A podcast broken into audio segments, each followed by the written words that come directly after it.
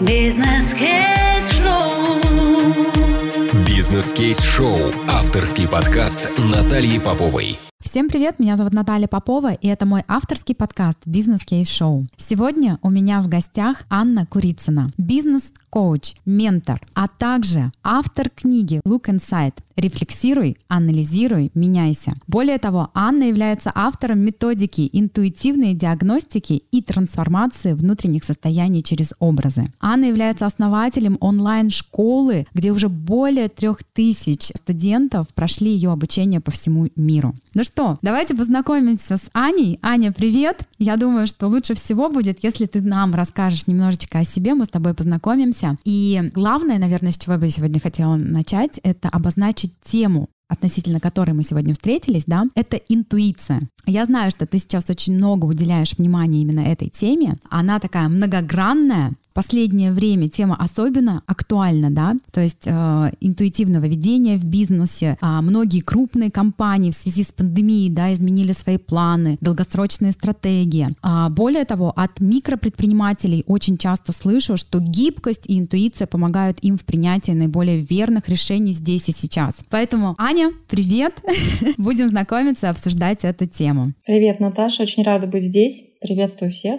Давайте обсудим тема действительно интересная. Ты знаешь, э, наверное, хотелось бы начать, может быть, даже с какого-то понимания, как ты понимаешь, что такое вообще интуиция и, и зачем она сейчас нужна, зачем ее развивать и нужно ли ее вообще развивать. Ты знаешь, у меня вообще такое ощущение, я не могу сказать, что это нужно прямо развивать всем. Я могу сказать точно, что она есть абсолютно у всех. И это та самая функция, инструмент, который встроен, в принципе, в каждого человека. И нельзя говорить, что у кого-то это есть, у кого-то нет. Просто кто-то это использует, кто-то это не использует, все по разным причинам. И сказать, что всем нужно срочно бежать и развивать свою интуицию, тоже нельзя. Здесь вопрос в том, насколько человеку комфортно в том состоянии с теми инструментами, которые у него есть. Если он понимает, что он не использует интуицию, он использует свой ум. Это тот, э, тот самый инструмент, который ему помогает. Ну, как бы зачем ему интуиция, если его все устраивает, если его устраивает результат, если ему нравится процесс, то ему интуиция, в общем-то, не нужна ровно до тех пор, пока он не почувствует, что у него появилась эта потребность, что ему недостаточно, когда он начинает понимать, что он может гораздо больше, чем получает сейчас. И вот в этот момент, когда ты понимаешь, что да, вроде бы все хорошо, здорово, у тебя есть супер классный, мощный мозг, который дает тебе тоже какие-то инсайты, озарения, двигает тебя вперед, и где-то ты мог бы принять, может быть, более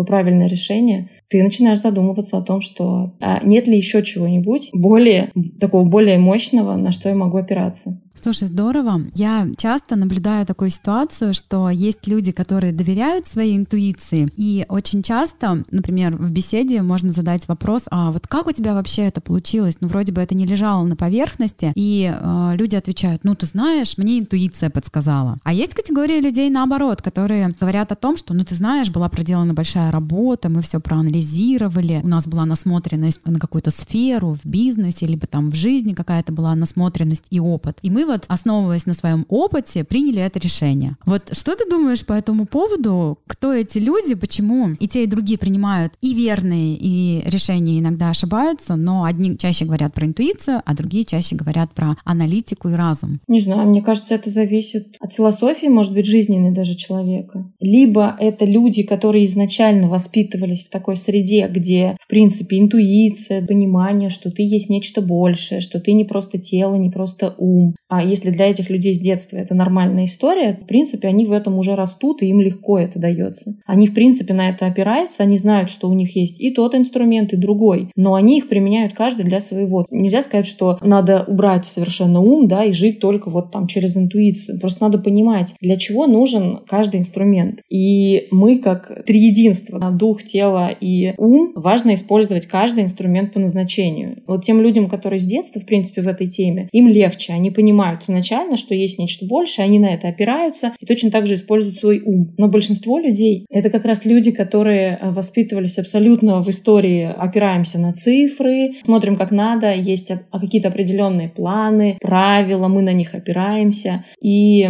вот я как раз из таких людей. И я очень долго жила через ум, долго жила через цифры, опиралась не на чувства, а только на, на факты, на то, что можно потрогать, пощупать, увидеть. Вот. Но в какой-то момент ты понимаешь, что тебе это становится становится мало. И вот тогда ты начинаешь тоже в эту сторону идти. Слушай, а очень похоже, знаешь, на что? А, то, что интуиция, она гораздо быстрее позволяет тебе принимать решения. Смотри, чтобы собрать цифры, проанализировать и так далее, на это нужно же время, а иногда даже нужны специалисты в этой области. А интуиция — это что-то такое, что можно очень быстро, в короткий период времени, либо принять решение, либо принять какое-то другое решение, основываясь вот на как раз этом навыке интуиции, если его, конечно, можно так назвать. Как ты думаешь, интуиция — это вообще навык? Нет, это встроенный, я говорю, это встроенный инструмент, который есть изначально у каждого. Вопрос только в том, насколько человек использует его, насколько он вообще разрешает ему жизнь войти. А вот, кстати, ты сейчас говорила вот эту вещь про делать выбор, и здесь, прям, мне кажется, очень важная ремарка, когда ты принимаешь решение, основываясь на каких-то фактах, ты всегда выбираешь между чем-то. То у тебя как будто уже есть какие-то представления в голове. Может быть это, может быть это, может быть это. Два или три обычно, не больше, есть каких-то вариантов, потому что наш ум, он, в принципе, больше, мне кажется, вместить в себя не способен. Есть какие-то три направления. Ты, как бы, получается, делаешь выбор, если ты основываешься на уме, на фактах, на анализе, то ты делаешь выбор, сравнивая. Первый вариант со вторым, второй с третьим, первый с третьим, и делаешь какие-то выводы. Когда ты принимаешь решение на основании интуиции, у тебя нет вариантов. Ты не, не среди вариантов выбираешь. У тебя есть вообще просто безграничное множество. Ты даже каждый из них не видишь. И ты не выбираешь первую дверь или вторую. Ты просто понимаешь, что есть вот все многообразие вариантов, о которых ты даже знать не знаешь. И ты просто из этого выхватываешь один, тот, который вот сейчас максимально тебе подходит. И вот это вообще круто, когда ты понимаешь, что тебе и не нужно даже изначально какие-то придумывать вообще варианты, потому что ум как будет сравнивать, если у него нечего сравнивать? Он решение-то не сможет принять, если у него не будет каких-то вариантов для выбора.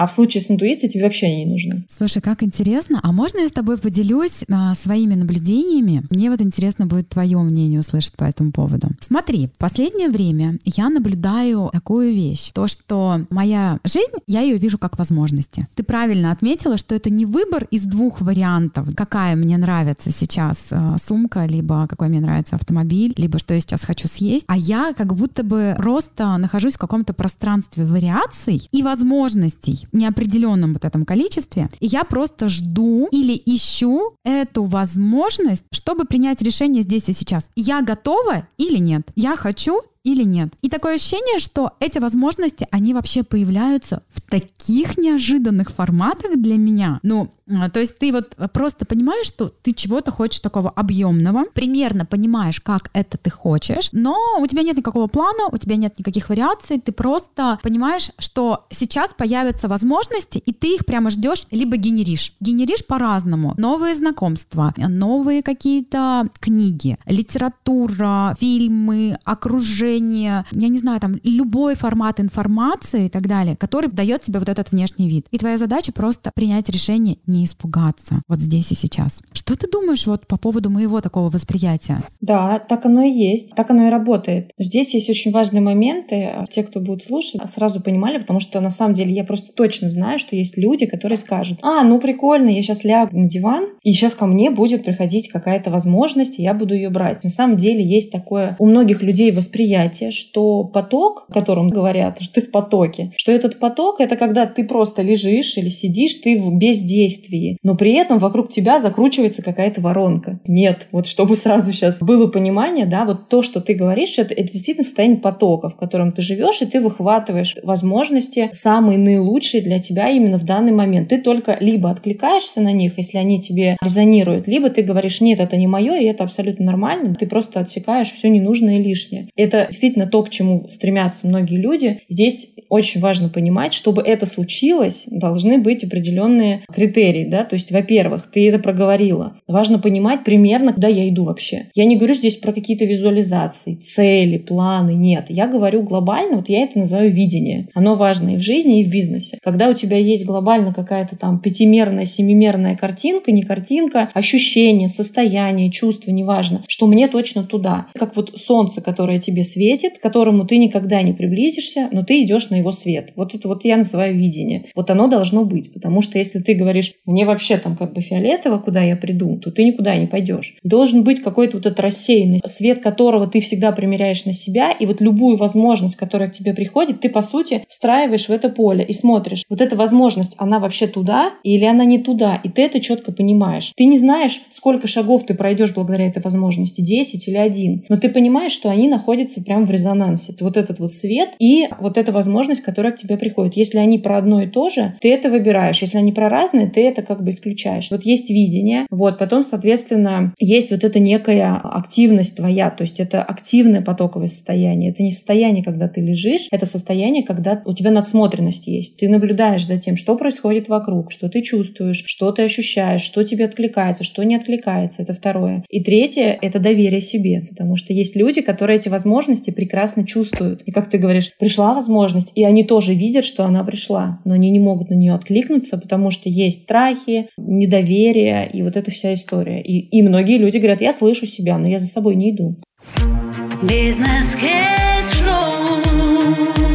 Бизнес-кейс-шоу. Авторский подкаст Натальи Поповой. Это вот уникальный момент, который я именно ощущаю. Вообще сегодня будет интересный выпуск, он будет больше как раз, как я вначале и сказала, про эмоции, про интуицию, про чувства. Почему? Потому что тема крайне актуальная в нашем изменяющемся мире. Мир меняется настолько быстро, что уже просто не остается времени проанализировать информацию. Пока вы ее проанализировали, она уже устарела. Пока вы книгу дочитали, информация уже не актуальна. Я так чувствую, мне так кажется. И очень похоже, что сейчас сейчас появляются даже вот новые учения об этом, и э, действительно в моем понимании это работает. И вот ты подчеркнула, Аня, сейчас важный момент про страхи. Вот как мы можем сейчас нашим слушателям подсказать, либо дать, может быть, какое-то упражнение, методику, как можно эту возможность хотя бы дать себе смелости, дать себе шанс, дать себе разрешение взять эту возможность. Потому что я тоже чувствовала, что у меня возможностей было раньше тоже много. Я также много отказывалась, потому что было страшно. Страшно, потому что вроде бы знаний нет, не справлюсь. Еще ряд каких-то моментов, там, не знаю, нету денег, кстати, тоже очень важный страх, да. А когда я начала разрешать себе соприкасаться с этими возможностями, такое ощущение сразу все появляется. Как тогда быть со страхом? Ну, по мне, выход вообще на самом деле один. Кто-то там говорит, надо бороться со страхами, надо там их приручать, надо что-то там с ними обязательно делать. Вот по мне выход есть намного проще. С конкуренцией ровно то же самое. Вот просто вот если ты в это не вступаешь, да, ты просто говоришь, я в этом не участвую, вы там занимаетесь своими делами, да, я займусь своими. Со страхами такая же история. Ты можешь с ним договариваться,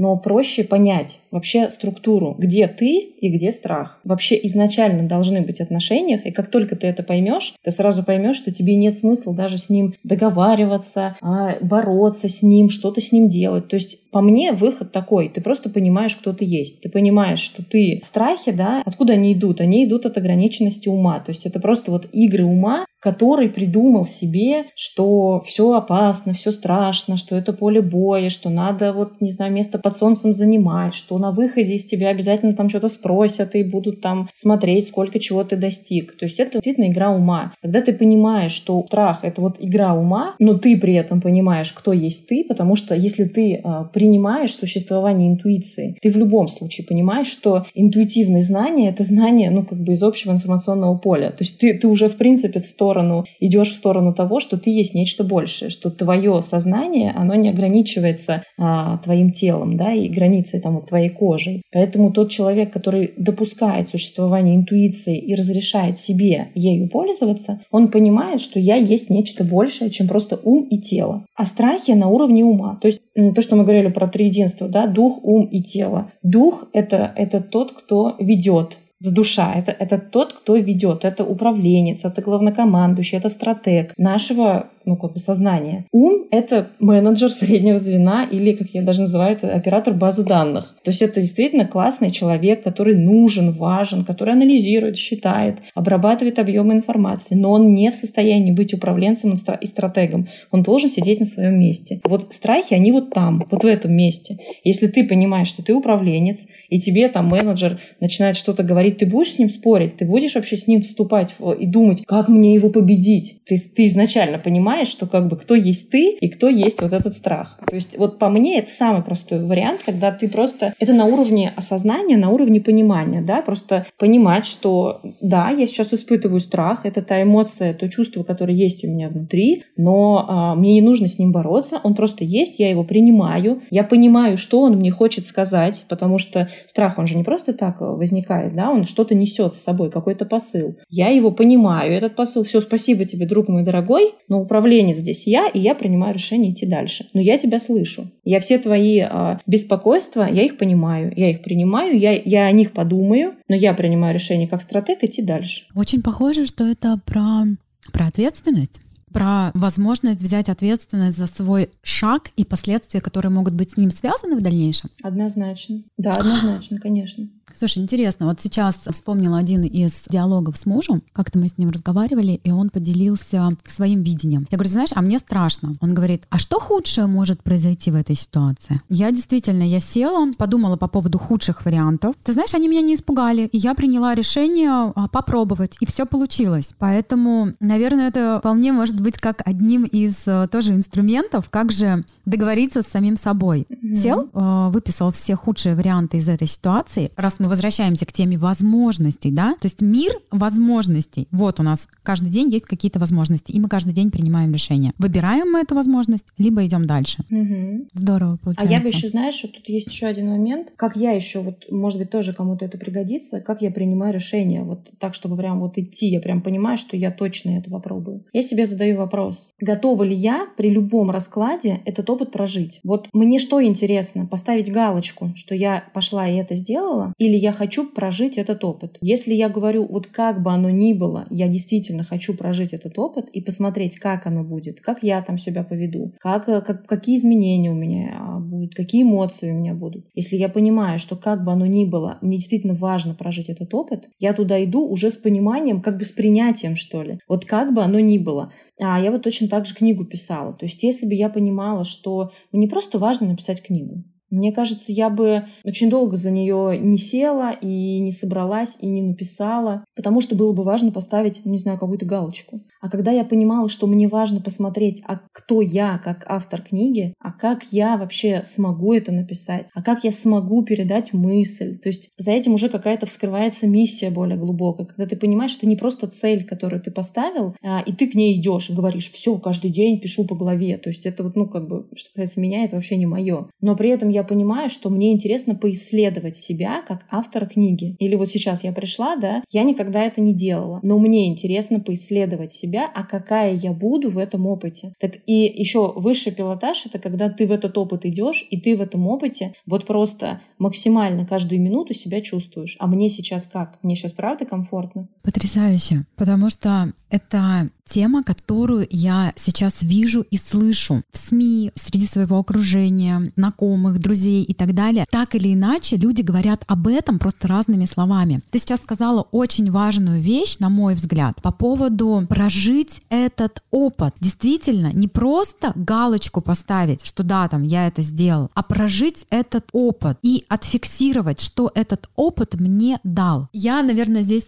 а, тоже хотела бы поделиться своим опытом, если ты не против у меня был период, когда я просто собирала галочки. Я надеюсь, что вот новое поколение, оно немножечко другое. Я даже это чувствую сейчас, когда в моей команде работают зумеры, они больше говорят о своих чувствах. Наталья, мне сейчас некомфортно, а я вас не понимаю. И я год училась работать с поколением зумеров, потому что такие проекты, они прям требовали вот определенных таких скиллов, и они прям вот точно есть у зумеров. Но как с ними работать, я не понимала. А сейчас понимаю. Когда я пыталась их переделать, они уходили. Когда я начала учиться работать с ними, чувствовать их правила, чувствовать то, что они хотят мне сказать. А сейчас я хочу сказать, что у меня очень крутая команда. Вот результат, да? Не пытайся поменять ситуацию, а попробуй просто послушать послушать, услышать, понаблюдать и понять, а что ты можешь сейчас сделать в этой ситуации, ну, чтобы получить результат тот, который тебе нужен. А мне нужна была команда, мне нужны были результаты в проекте. Что ты думаешь по этому поводу? Я, наверное, как всегда, меня, меня все, все время уносит на какие-то большие глубины, мне, не, даже не глубины, у меня как будто ощущение, я все время перепрыгиваю через какие-то методики, которые есть, у меня в команде тоже работают разные люди разного возраста. Есть люди, которым там за 50, есть люди, которым 22-23 года. И я прям для себя поняла, что ну, как бы я вообще не знакома с этими всеми методиками выстраивания коммуникации, я никогда этому не обучалась, но, по крайней мере, в моей команде, когда мне задали вопрос, Аня, вот у тебя там проект четыре с половиной года, как у тебя менялась команда? Я говорю, никак. У меня никто не уходил. Если были увольнения, то увольняла я, потому что понимала, что в какой-то момент надо человека этого отпустить. Вот. И опять же, все это было на уровне интуиции. То есть я сначала принимала решение внутри и говорила, все, кажется, для этого человека пришло время. И в большинстве случаев случалось так, что как-то быстро проявлялось в реальности какой-то вот какой-то подвох, какая-то ситуация, которая ставила все на свои места. Но я всегда говорила, что причина увольнения не, не, вообще не в этой ситуации, да, и объясняла это уже на уровне, ну вот, своих ощущений. И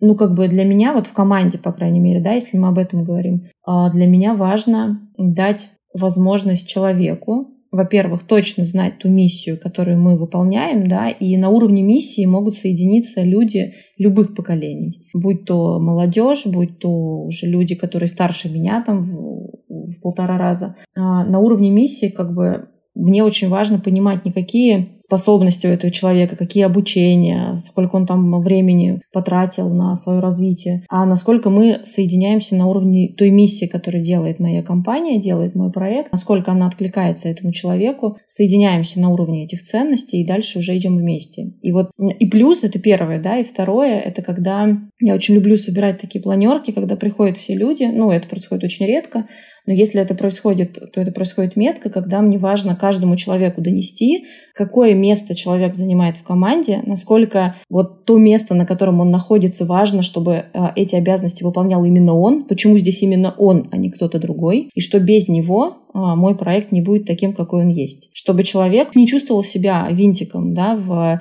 в каком-то большом механизме, а понимал свою ответственность, понимал вообще тот дар, который он приносит с собой в эту компанию. Мне кажется, вот на этом уровне, по крайней мере, у меня соединяются любые возраста. И вот даже, даже не зная, вот не имея вот коммуникативных каких-то таких навыков, умения построения, построения какой-то правильной коммуникации, у меня их нет. Но вот на этом уровне все люди прекрасно соединяются, и, и реально э, у меня все время такое есть удивление, когда первая зарплата там приходит человеку, он говорит, а мне что за это еще и платят? Вот это вот, конечно, вообще всегда просто очень интересно.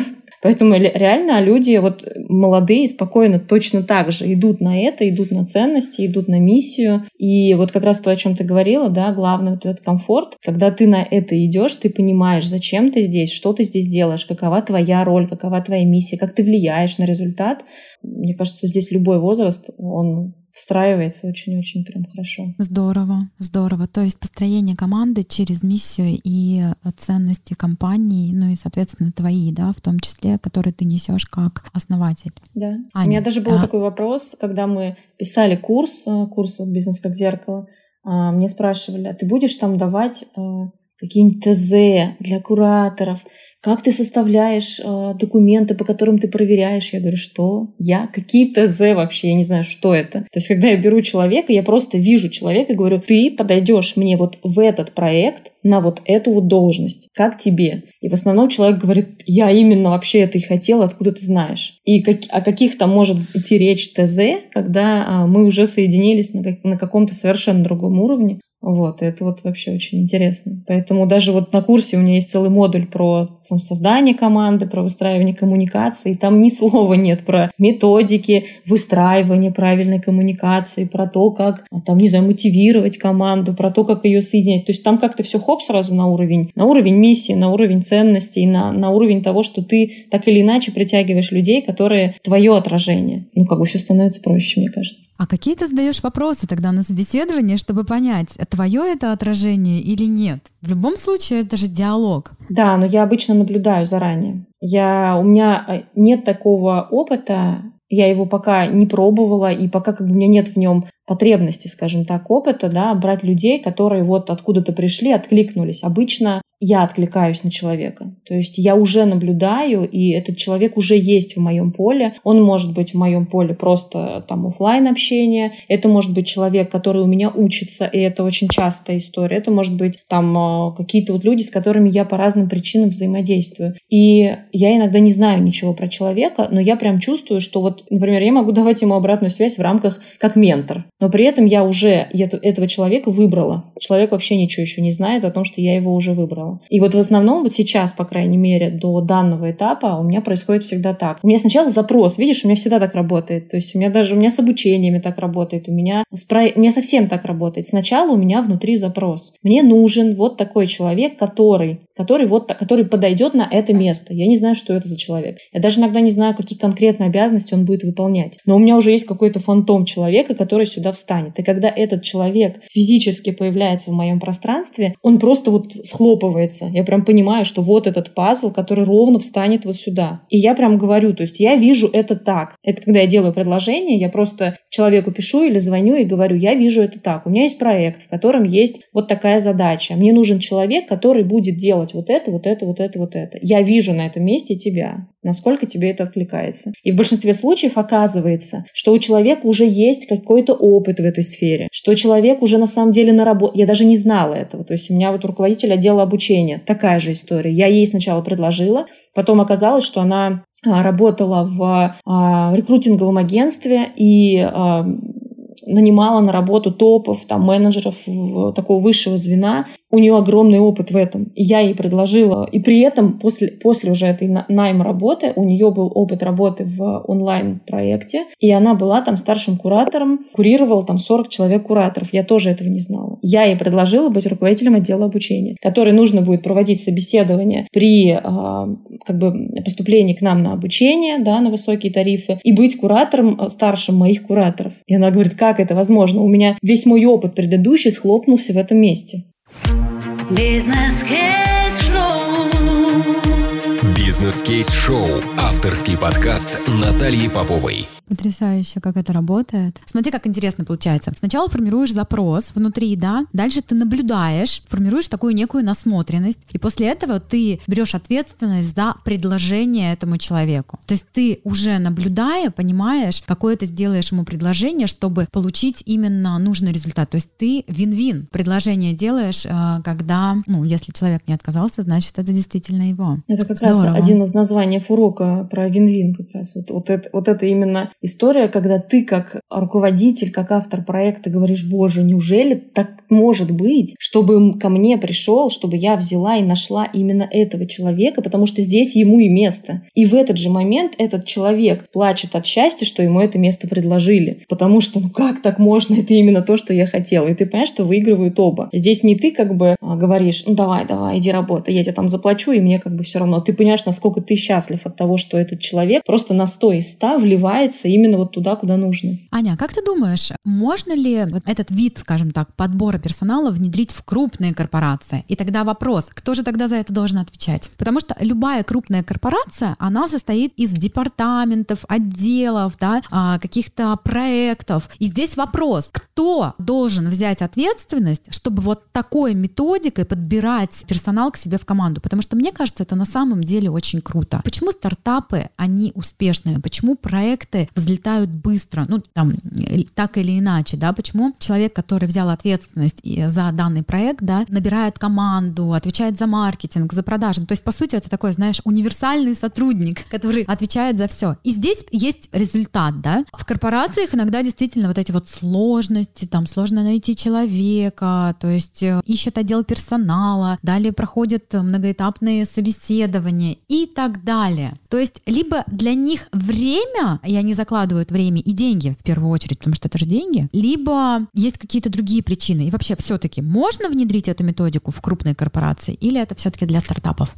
Ну, на самом деле об этом не думала, но вот сейчас, пока ты говоришь, мысли такие. Внедрить можно, но ведь все равно любую корпорацию создает человек под достижение каких-то своих целей. И вот цели эти очень разные у разных корпораций, да, там корпорации, которые, не знаю, там занимаются каким-то алкоголем там или сигареты или еще там что-нибудь, да, такое, может быть, не совсем экологичное, не то, что вот прям какую-то миссию несет. Вот в такие вот истории, где главной целью являются деньги, и меня никогда не переубедить, что ну бизнес это же всегда про деньги, ведь цель деньги, деньги, да, деньги, но не только. И вот мне кажется, где а, цель изначально деньги, даже и не надо вообще такие пытаться внедрить а, истории в набор персонала, потому что как бы, ну, там точно на уровне миссии не, не, вряд ли соединятся, потому что, наверное, там прям такой глубокой миссии, несущей радость человечеству и делающей мир лучше, наверное, нет, да, то есть если внутри этой корпорации изначально у человека, создающего его, действительно есть очень важная миссия, он а, может это сделать, но вот кто будет нести ответственность, глобальную ответственность за итоговый результат, конечно же, создатель, но ответственность отдавать всем, то есть каждому в рамках а, той должности, которую он занимает, в рамках тех обязанностей, которые делает человек, он несет ответственность. Я то же самое делаю. Мне важно, чтобы человек, даже если он технический ассистент, чтобы он четко понимал, в чем его ответственность. И вот в рамках его ответственности я отдаю ему бразды правления. И говорю, мне нужен результат вот такой, как ты это будешь делать. Мне нужно к этому сроку, да, и вижу я это вот так. Все, дальше ты уже сам. И человек понимает, я вроде как технический ассистент, но я могу тут, значит, и обложки сам, сам сделать, да, тут я могу, значит, и вот так вот подгрузить, а тут я могу вот такую красоту навести. И я каждый раз удивляюсь, как это работает, когда ты вроде бы даешь технические задачи человеку, а при этом заходишь и видишь, как будто, знаешь, какие-то уже украшательства. Думаешь, я же об этом не просила. Но человек понимает, что ему так, так здорово, интересно и круто то, что он на это может влиять, что э,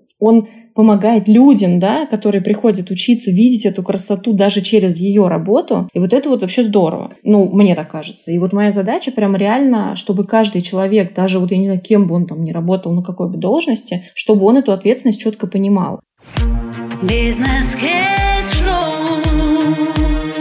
Бизнес Бизнес-кейс-шоу. Авторский подкаст Натальи Поповой. Вот смотри, наш третий сезон подкаста, он о том, как люди из найма переходили в бизнес. я знаю, что у тебя есть личная история тоже перехода из крупной международной компании вот как раз в свое дело. И наверняка ты тоже понимаешь, что там тоже есть ответственность, там тоже есть разделение задач, обязанностей, и там вне зависимости, какую должность ты занимаешь, с тебя все равно спросят. Но мне интересно знать, почему в стартапах это как будто бы вот какой-то другой мир мир. Почему там работает это как-то все по-другому? Ну, лично на уровне ощущений я могу, конечно, ошибаться, но если послушать тебя и многих других стартаперов, руководителей проектов, а, менеджеров проектов, основателей бизнеса, такое ощущение, что вот как будто бы это происходит вот прям эмоционально, как будто бы отдача вот это вот на эмоциональном уровне выше. Кстати, про эмоциональный интеллект много сейчас говорят, а в корпорациях такое ощущение, что больше формальности. Давай поговорим о тебе. Да, расскажу, конечно. Да, я последнее время с какого, с 2011 года я работала как раз в крупной корпорации международной, и очень быстро и хорошо там росла, и в плане зарплаты, и в плане как раз ответственности, которую я прямо жаждала на себя взять и за что-то отвечать.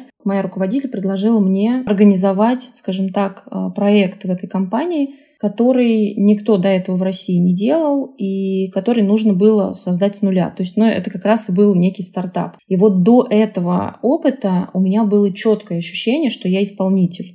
То есть мысли о том, что я когда-нибудь могла бы быть не то что ли предпринимателем, а вообще руководителем, у меня даже и вообще никогда не возникало. Я всегда говорила, что я не готова наверное, брать на себя эту ответственность и не видела смысла, а зачем ее брать. То есть для меня это было больше про какое-то долженствование, что ли, нежели про получение какой-то радости от этого. И моя руководитель мне сказала, что нет, кроме тебя никого больше на этом месте я не вижу, я точно знаю, что ты это сделаешь. Ну и вот, видимо, такое вот ее признание, оно мне дало толчок, я пошла, а, начала делать, довольно быстро влилась в эту историю и поняла, насколько это круто вообще создавать из ничего что-то, а видеть, как вот просто это было какое-то пустое поле, и здесь начинает рождаться, что-то такое очень важное, интересное, и ты это передаешь. Вот это мне было именно важно понимать, что я не просто это организовала, а я вот миссию этого должна была донести до персонала и знать просто этот процесс как свои пять пальцев. И вот в этот момент, когда я все это делала, я, во-первых, поняла, что я реально про стартапы, потому что я прямо чувствовала тот момент, когда этот проект уже встает на свои рельсы. И я понимала, что как только он встанет и поедет, а мне уже вот просто быть а, сопроводителем этого процесса становится неинтересно. То есть мне важно вот, фу, вот так вот запустить его и дальше уже отдать кому-то, кто будет просто сопровождать. А, и вот в этот же момент я поняла, что а почему бы и да? А почему бы мне не создать свой проект? Я прям понимаю, что я к нему готова. У меня начался вот этот период, когда я не понимала, кто я, что я, 33 года. Такое начинается вот это вроде бы семья есть, дети, деньги, работа хорошая, стабильная, все классно, все, что дальше? И тут такое, нет, это что-то, конечно, все хорошо, но как бы не туда. Я начала искать себя, как раз пошла учиться,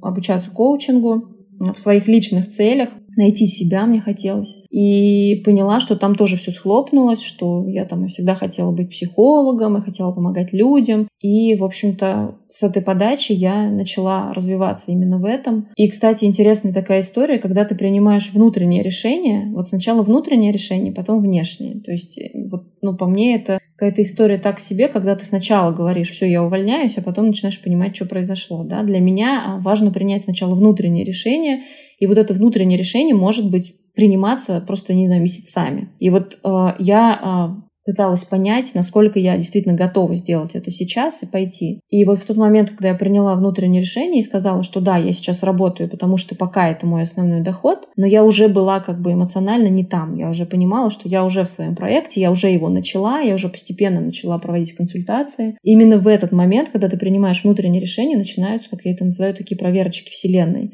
когда тебе начинают прилетать разные плюшки из тех мест, из которых ты уже их и не ждешь, и они вроде бы тебе уже и не нужны. И в этот момент начались предложения в моей компании, а, предложения большого роста с большими перспективами, мне показали план моего развития, куда я могу дойти, и я прям понимала, что это очень круто на самом деле. Но я понимала также, что нет. Я говорила, это все, конечно, здорово, классно, спасибо, но это как бы не мое. Я пойду в свой проект. И тогда просто все делали большие глаза, те, кто делали мне это предложение, и говорили, Аня, вообще как это возможно? Блин, тебе такое предлагают, о котором а, могут мечтать, не знаю, большое количество персонала в этой компании, а ты говоришь, я пойду в проект, у тебя там ничего нет. И вообще неизвестно, будет этот проект или не будет, выстрелит он или не получится у тебя или не получится. Я говорила, да, но я хочу прожить этот опыт. Да, я лучше попробую, пойду, сделаю, и если у меня не получится, окей, я вернусь обратно или в какое-то другое место и не получу того, что вы, вы мне предлагали, но, по крайней мере, я вот эту энергию запакую, которая сейчас у меня есть и которая должна дать выход. И, кстати, интересно, что